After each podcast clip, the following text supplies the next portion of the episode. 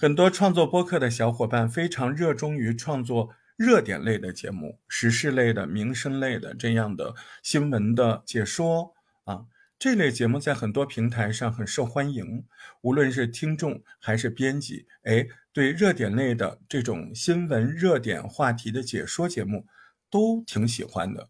甚至很多的平台编辑对这样的节目都有更多的流量的帮扶。嗯，那么。这个时候你会发现，更多的时候我们面临的是单播的热点类节目。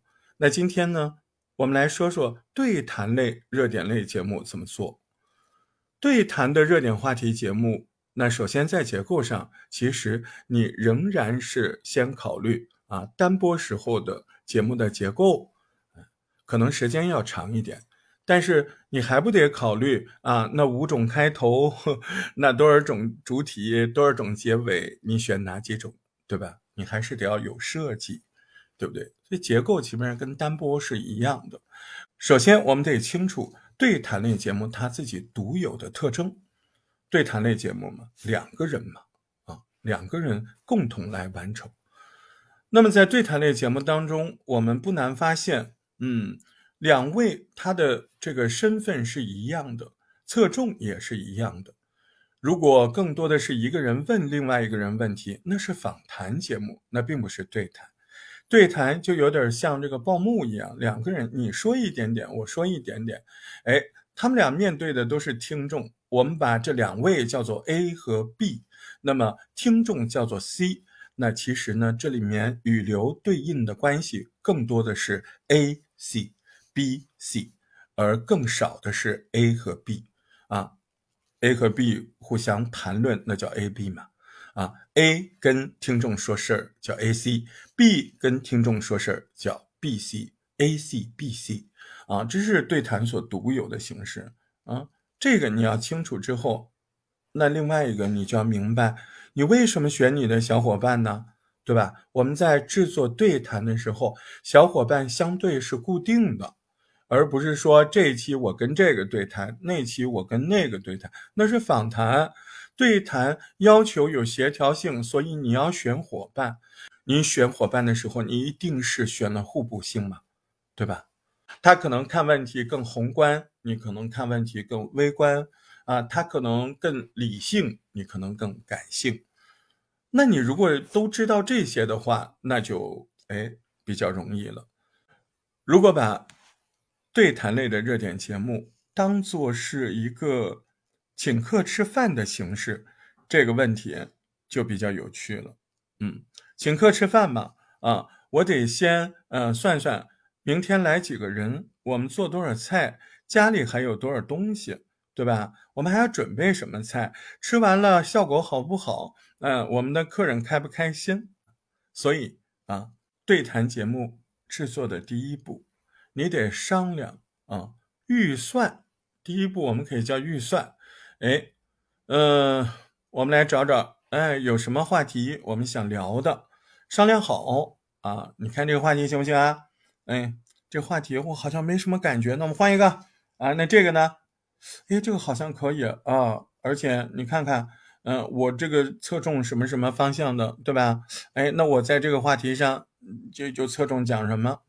呃，我心里本来就有这个故事，啊，那我再找一点啊，对，双方一商议，他不就是知道大概要做什么了吗？嗯，做什么？那第二步，第二步拿篮子买菜去呀？怎么叫拿篮子买菜去？你肯定有很多的素材，你是没有那么完整的，对不对？你得去搜索，你得去自己的嗯素材库里去找一找啊。或者你在啊百度上啊，你会怎么样啊？现在还有那个 Chat GPT，你都可以用啊，是吧？哎，把素材准备好，嗯，呃，素材准备好了之后呢，嗯，你回头得碰头啊，啊，你两个都都带东西回来了，一碰头，啊，那就是第三步，第三步嘛，就是写菜单类。写菜单其实不就是整理提纲嘛，对吧？哎，把提纲整理好，我们先怎么开头，怎么结尾，啊，中间，啊，先说哪个素材，啊，再说哪个人对这个素材有感受，再怎么说，再怎么说，哎，把顺序排好，两个人商量，哎，商量着把顺序排好，谁说到什么程度，谁接着说，对吧？哎，再转到哪个话题，再接着说，它是不是这样一个过程啊？对不对？但是在这个过程里面，你要注意啊，要多一个东西多一个什么呢？刻意设计 A C B C，哎。因为你是对谈节目，你要不然就像很多啊不典型的对谈啊，很多不典型的对谈，你听起来像两个人在开会，那就有问题了嘛，他这个配合度就不高，对不对？你你要不然你说呃，你录一个对谈节目，一打开前面三四分钟就一个人在说，半天都没有第二个人声音，对不对？这就是什么设计不妥。对吧？你首先你一打开，哎，这个人说两句，那个人说两句，这个人说两句，那个人哦一听，这就是个对谈，对吧？对谈讲究的是两个人一起开门营业，然后这个节目结束了，两个人一起挥手告别，而且在中间的很多的部分，你都要杜绝三五分钟只听到一个人，这个都是不对的。所以呢，哎，问题就清楚了，在提纲之后，我们要刻意的去设计。这个节目的开头的 A C B C 形式，结尾的 A C B C 形式，中间多少时间来个 A C B C，多少时间来个 A C B C，这样你不就清楚了吗？那么到这个时候就可以去录制啦，是不是啊？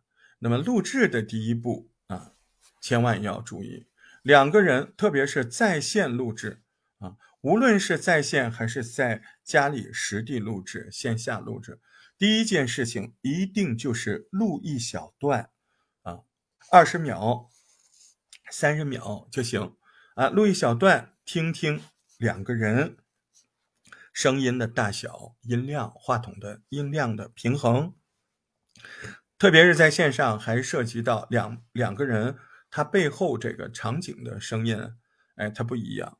这个东西挺麻烦的，所以你一定要录下来。你不要在现场像聊天室，喂，我声音大一点，你声音小一点。你在现场线上听到的那个音量可能会欺骗了你。